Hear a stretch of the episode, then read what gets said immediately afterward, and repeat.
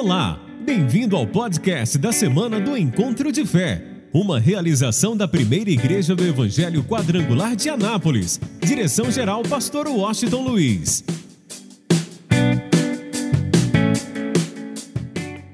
Evangelho de João, capítulo de número 9.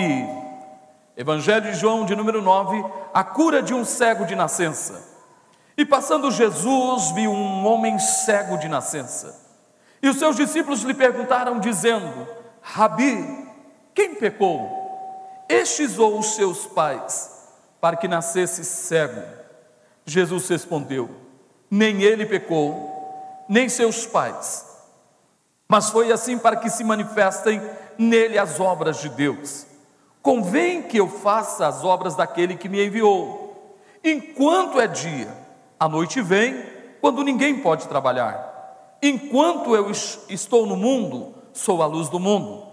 Tendo dito isso, cuspiu na terra e com a saliva fez lodo e untou ou ungiu com lodo os olhos do cego. E disse-lhe: Vai, levanta-te, é, lava-te, melhor dizendo, no tanque de Siloé. Que significa o enviado? Foi, pois, e lavou-se e voltou vendo então os vizinhos e aqueles que dantes tinham visto que era cego diziam: Não é este aquele que estava sentado e mendigava? Uns diziam: É este, e outros: Parece-se com ele. Ele dizia: Sou eu. Diziam-lhe, pois: Como se te abriram os olhos? Ele respondeu e disse-lhes: O homem chamado Jesus fez lodo e untou-me os olhos, e disse-me: Vai ao tanque de Siloé e lava-te. Então fui e lavei-me e vi. Digam amém. Olhe para mim agora e preste bastante atenção. A tendência natural de quem vive a religiosidade e se acha santo e perfeito demais é que quando alguém está enfrentando uma luta, uma adversidade, um problema, logo de cara, a pessoa já imagina que essa pessoa está enfrentando isso porque está em pecado. Ah, você está passando por isso, ou fulano de tal está passando por isso porque ele deve estar em pecado. Ele cometeu alguma coisa errada. E por isso ele está passando por isso. Imagina que cada luta, cada adversidade, cada situação que nós enfrentamos, se tudo fosse causa ou realmente porque nós pecamos. É lógico que a gente precisa entender que existem situações que nós enfrentamos que é consequência do nosso próprio pecado. Existem situações que nós enfrentamos que também é consequência de pecados de pessoas próximas da gente.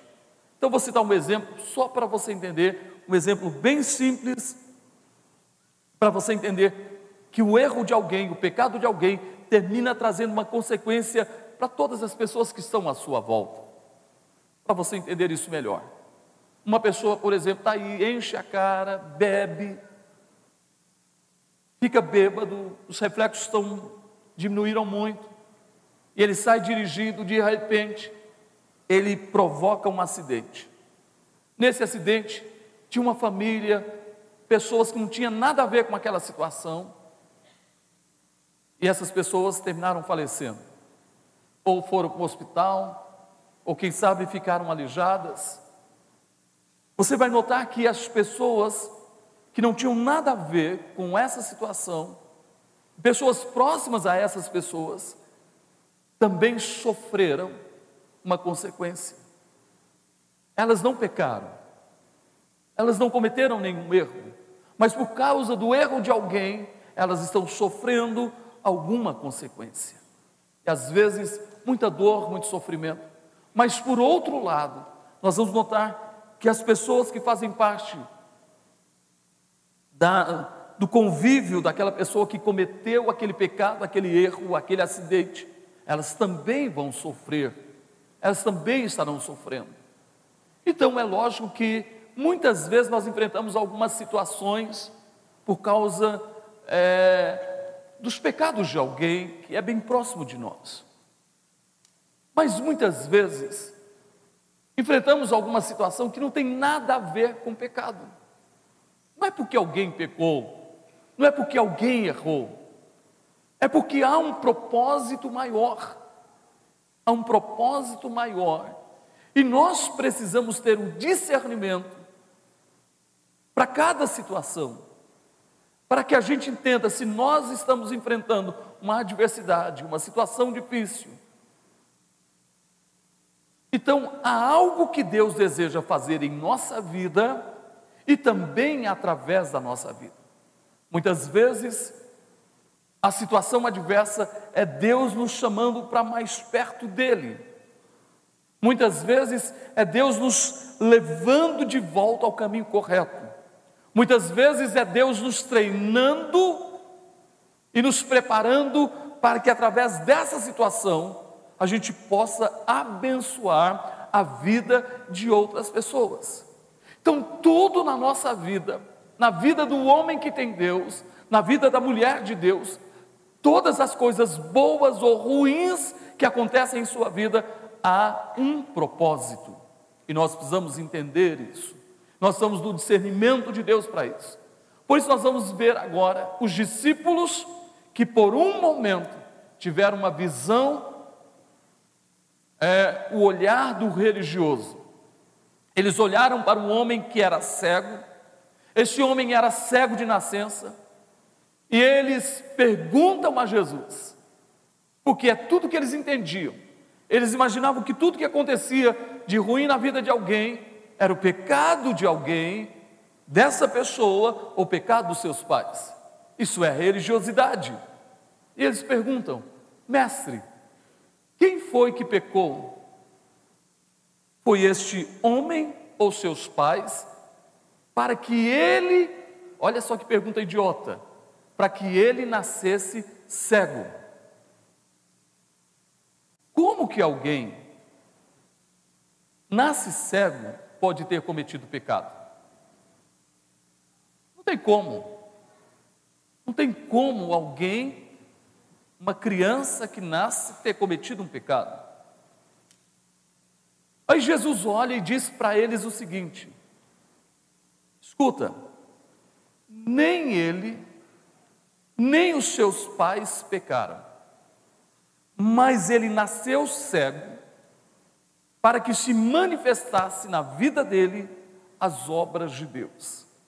Em outras palavras, havia um propósito na vida daquele homem, aquela cegueira tinha um propósito maior, que era a manifestação da obra de Deus na vida dele a manifestação da obra de Deus através da vida dele. Por isso eu quero que você abra um parênteses agora, preste bastante atenção.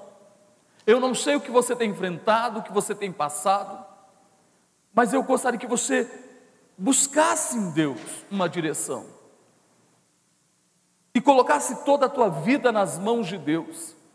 Primeiro, para que a obra de Deus se manifeste na tua vida e que a obra de Deus se manifeste através da tua vida. Eu vou repetir: que você olhe para essa situação, que você vá a Deus como nunca, para que a obra de Deus se manifeste na tua vida e a obra de Deus se manifeste através da tua vida nessa situação que você tem enfrentado ou está passando nos últimos dias. Bem, agora Jesus diz: olha, é dia, enquanto é dia, eu posso fazer a obra do meu Pai. Porque de noite ninguém trabalha, se trabalha de dia. O que, que Jesus está dizendo? Está dizendo: olha, eu estou vivendo agora o propósito do meu Pai para a minha vida. E é interessante, eu acredito que Jesus foi a única pessoa nesta terra que não perdeu nada, mas nada mesmo do propósito do Pai para a sua vida. Tanto é que aos 33 anos de idade, Jesus já tinha se esvaziado totalmente do propósito do Pai para a sua vida. De tal forma que ele diz na cruz do Calvário: está com. Então, eu terminei a obra que eu tinha que fazer. Eu terminei o propósito do Senhor para a minha vida. Ou como Paulo que disse: combati o bom combate, acabei minha carreira, mas guardei a minha fé.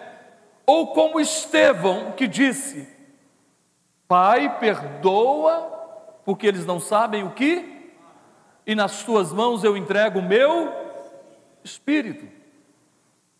Eu quero que você entenda isso. Eu acredito que Jesus cumpriu todo o propósito, cada segundo, cada milésimo de segundo da sua vida, tudo que Deus projetou para Jesus, ele cumpriu. Por isso ele diz: Olha, eu tenho que fazer a obra do meu pai enquanto é dia, e a noite vem, e não tem jeito mais de trabalhar. O que, que ele está dizendo? Enquanto nós estamos respirando, enquanto nós estamos com os olhos abertos, é tempo de viver o quê? Propósito. O propósito de Deus para a nossa vida. Porque uma hora, e eu e você não sabemos a hora, os nossos olhos vão fechar. Todos nós vamos passar dessa vida. E aí, meu irmão, não tem como mais, como morto, viver o propósito do Pai. Eu tenho que viver isso agora, nesse exato momento. Por isso a gente precisa entender algumas coisas. Eu tenho que me dispor 100% para Deus. O reino de Deus tem que ser prioridade na minha vida, a cada momento. A justiça de Deus. Jesus tem que estar no centro da minha vida. E vamos mais ainda, tudo que Deus tem feito na minha vida há um propósito.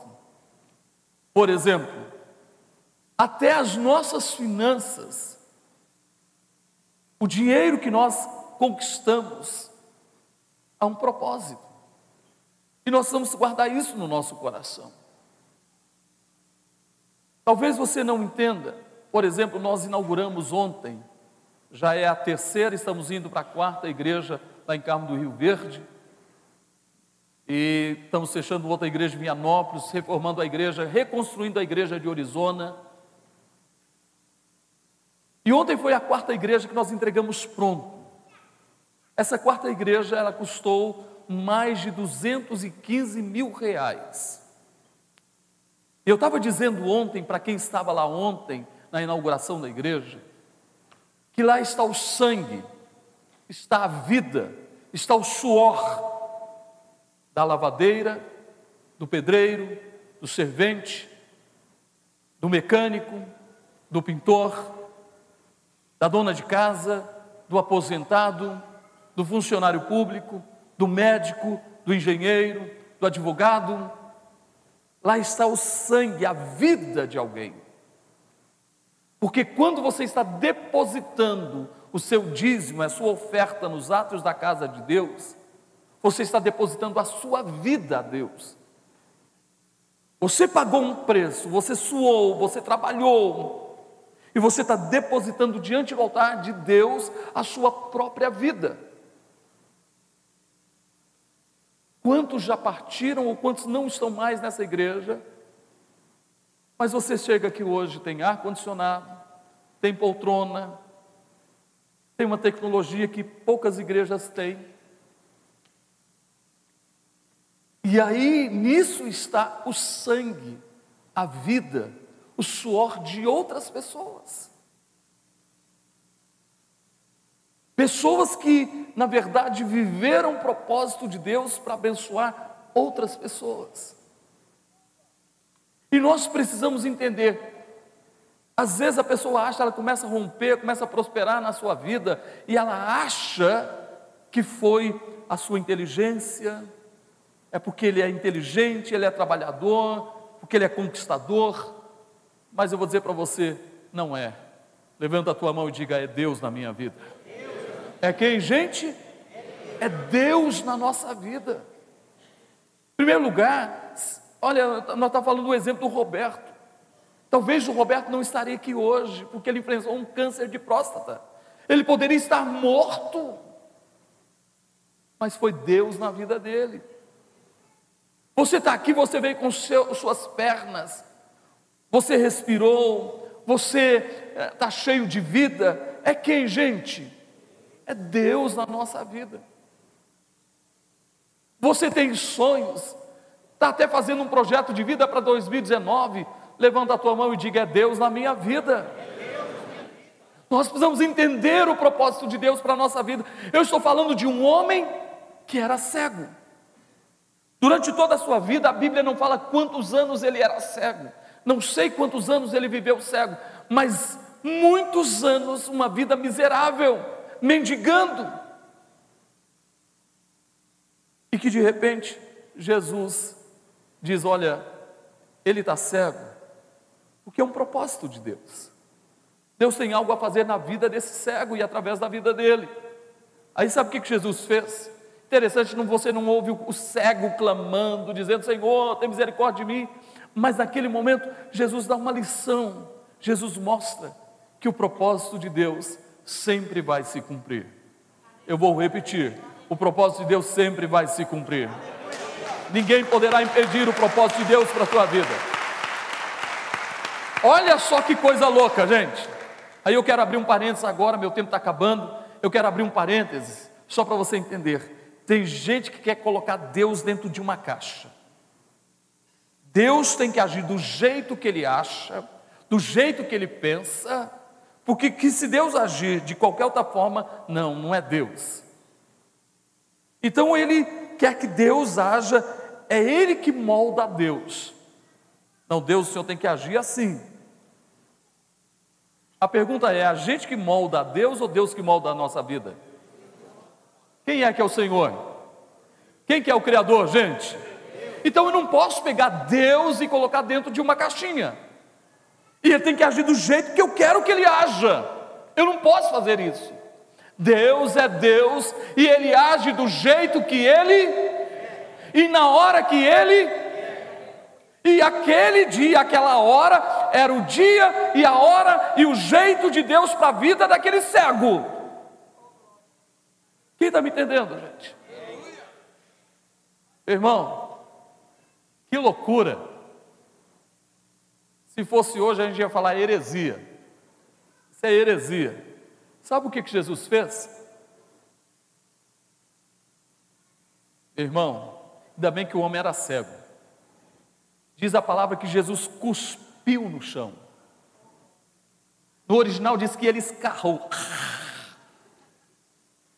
Cuspiu no chão. Foi lá, Irmão, que coisa linda e nojenta.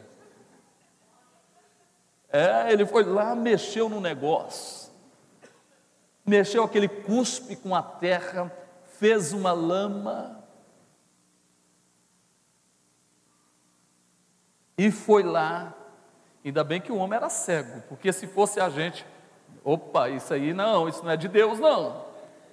Esse negócio aí não é de Deus, esse negócio foi cuspir no chão, cuspe santo. Tem até a igreja do cuspe santo por aí, né? Então, cuspe santo. Aí Jesus pega aquele, aquele negócio,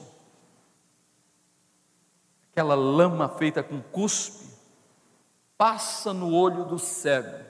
Jesus precisava fazer isso? Eu vou te provar que não. Lembra de Bartimeu? Quem se lembra de Bartimeu? Jesus, filho de Davi, tem misericórdia de mim. Aí Jesus manda chamá-lo. O que, é que você quer? Senhor, eu quero ver. Pronto, veja. E o homem, o que, gente? Passou a enxergar. Jesus só podia dizer: Oi, oi, cego, levanta aí, veja, enxergue. Mas Jesus não. Ele agiu do jeito que ele quis e na hora que ele quis. Ele pega, passa aquele negócio bem nojento, né? Aquele lodo, aquela unção com lama nos olhos do cego. O que, é que o Espírito Santo está dizendo para nós hoje? Não ponha Deus numa caixinha, meu irmão. Vou repetir: não coloque Deus numa caixinha. Ele age do jeito que ele quiser. Aí Jesus disse: pronto. Interessante que Jesus mandou ele fazer uma, uma outra coisa. Não foi curado na mesma hora com a unção, não. Alô, você pode receber a unção aqui hoje e talvez não seja curado hoje, mas quando você for para casa a cura vai acontecer, meu irmão. Quem está me entendendo, diga amém. Você pode ter recebido a unção hoje e de repente a cura vem a semana que vem. Não importa. Deus usa, Deus age do jeito que Ele quiser. Se Ele quiser usar o médico, Ele vai usar ou não, gente? Se Ele quiser usar remédio, Ele vai usar ou não, gente? Se Ele não quiser usar nada disso, Ele vai, ele vai curar ou não vai, gente? Porque Ele é Deus. Quem confia em Deus, levanta a sua. Aí, Jesus disse: Vai ao tanque de Siloé, que quer dizer enviado, e lava-te. Eu não sei se o, o cego, muitos anos, já tinha experiência, porque a gente sabe que tem cego aí que até pilota moto, anda de bicicleta. Está aqui em Damolândia, em Damolândia está aqui a, a, a Fernanda, e lá tem um cego que anda de bicicleta na cidade. Não sei como, mas tudo bem, é. Então eu não sei se ele foi sozinho até o, ao tanque de Siloé. Mas ele chega no tanque e ele faz o que, gente? Ele lava o seu rosto, os seus olhos. E o que, que acontece? Ele começa a. Aí ele ficou assim: oh, Obrigado, Senhor. Foi assim, gente? Meu irmão, eu acredito que esse homem fez um escândalo, meu irmão. Ele começou a glorificar a Deus. Ele saiu gritando e chegou onde ele morava, gritando, e todo mundo começou a dizer assim: escuta, peraí, esse não é o fulano de tal, que a gente conhece, que desde o seu nascimento é cego? Ué, parece que é. Eu acho que é. Não parece com ele. Irmão, olha só, é interessante. Esse homem não tinha nenhum curso de teologia, não era bacharel em teologia, não fez nenhuma pós-graduação em teologia, não fez nenhum mestrado em teologia, não era nenhum doutor em divindade. Esse homem era um cego que em um momento teve um encontro com quem? Com Jesus que viu a glória de Deus se manifestando na sua vida. E sabe de uma coisa? Por isso que a, Bíblia é fantástica. Estou falando, Jesus disse o seguinte: Ele nasceu cego, para que nele se manifestasse a obra de, para que através dele se manifestasse a obra de Deus. Sabe o que, que ele fez? ele começou a pregar para os seus vizinhos. Estou falando de alguém que ontem vivia uma vida miserável e mendigando, e que foi curado, foi restaurado e começou mais do que nunca a viver o propósito de Deus. Ele começou a pregar para os seus vizinhos. O que, que eu estou dizendo para você? Há um propósito de Deus para a sua vida. Você precisa pregar para os seus vizinhos. Você precisa pregar para os seus amigos, precisa pregar para os seus colegas de trabalho, você precisa pregar onde você estiver. Pastor, mas eu, eu, eu, eu me converti agora, eu tenho pouco tempo, eu conheço pouco das Sagradas Escrituras ainda. Mas eu quero fazer uma pergunta: quem foi abençoado por Deus? Levanta a mão assim, bem alto. Quem tem testemunho para contar? Levanta a mão assim, bem alto. Pronto. Você já está preparado para pregar, meu irmão? Você só precisa contar o que Deus fez na sua vida. Só isso. É muito melhor você contar o testemunho da sua vida do que você falar com um alto conhecimento de teologia. É muito melhor você dizer quem era você, como você estava vivendo antes, por que, que você teve um encontro com Jesus o que aconteceu com você quando você teve encontro com Jesus e agora como é a sua vida com Jesus. Quem está feliz aqui, levanta a sua mão. Não estou perguntando se você está enfrentando luta, meu irmão, estou perguntando se você está feliz. Se você está feliz, você pode estar tá até enfrentando luta, você sabe que a vitória já é sua, em nome de Cristo Jesus, para a glória de Deus. Sabe, eu faço aquilo que Deus me dá a direção. Irmão, se um dia for preciso fazer assim, olha, Deus tocou no meu coração assim, e disser assim: olha, arruma um bocado de terra, dá uma cuspida aí. Irmão, se Deus falar comigo, eu vou fazer, gente. Eu me lembro que uma, em uma das nossas campanhas Deus me deu uma direção para uma folha de figo. Nós fizemos uma cruzada contra o câncer. Quem se lembra disso? Pouca gente, hein? Onde está o restante? É? Nós fizemos uma cruzada contra o câncer e eu pedi para os irmãos trazerem folha de figo. E nós ungimos a folha de figo. Para que a pessoa colocasse no local da enfermidade. Ok? E Deus é assim. Meu irmão, o que Deus manda fazer, a gente vai fazer. Eu não quero colocar Deus numa caixinha, não. Deus é Deus. Ele faz o que Ele quiser, na hora que Ele quiser e do jeito que Ele quiser. Mas eu quero dizer para você: Deus quer te usar. Fica de pé, por favor. Deus quer te usar. Só quem acredita nisso, levanta a sua mão. Deus quer te usar poderosamente. Por isso eu espero que você consiga trazer muito mais pessoas do que você colocou o nome aqui. Eu vou te falar uma outra coisa. Se você realmente crê em Deus na sua vida, não precisa nem me chamar para orar por alguém. Você mesmo vai colocar a mão e vai dizer: Nome de Jesus seja curado. Nome de Jesus seja curado você vai usar a autoridade que Deus te deu. Não, eu acho que você não entendeu. Deus já te dando autoridade para você curar pessoas hoje. É verdade. Então faz uma coisa. Pergunta para a pessoa que está do teu lado: você está doente? Tem alguém na sua casa que está doente? Tem? Ele respondeu sim ou não, gente? Não, está tudo bem, lá em casa não tem ninguém doente, está ótimo. Então você vai orar para que ele tenha a unção da saúde. Se tem alguém doente, você vai dizer: Olha, em nome de Jesus eu repreendo essa doença, essa enfermidade na vida dessa pessoa. Diga assim: Eu creio que Deus vai me usar.